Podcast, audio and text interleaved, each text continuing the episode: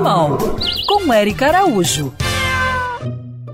Muitos ouvintes que me seguem no Instagram, Erica Bichos, estão me perguntando como está sendo o meu luto.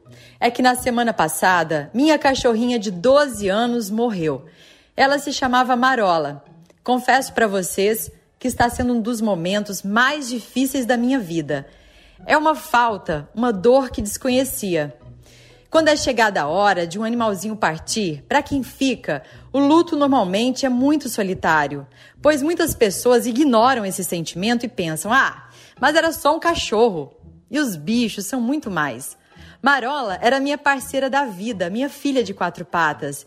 Ia comprar roupa junto, curtir uma praia, jantar no restaurante, jogar uma capoeira e até na missa.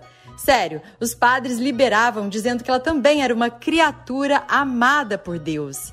E é isso que os animais são: seres puros que vieram na missão de nos auxiliar. Muitas vezes, quando precisei de uma mão, o que se estendeu foi uma patinha. Com a Marola, aprendi tanta coisa sobre o amor incondicional, a lealdade, a beijar a qualquer momento, a não guardar mágoas, a brincar mais, a espreguiçar de manhã, e isso curou minha dor na coluna. Acima de tudo, a Marola me ensinou a viver o agora, cada pôr do sol, cada momento de uma forma muito especial.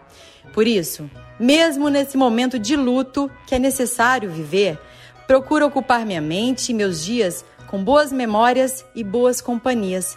Afinal, o amor deve ser maior que a dor. E dessa forma, Honro sua existência, minha galguinha, que agora, como os outros animais, não se foi. Voltou a ser um anjo.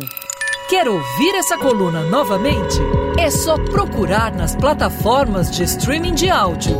Conheça mais dos podcasts da Band News FM Rio.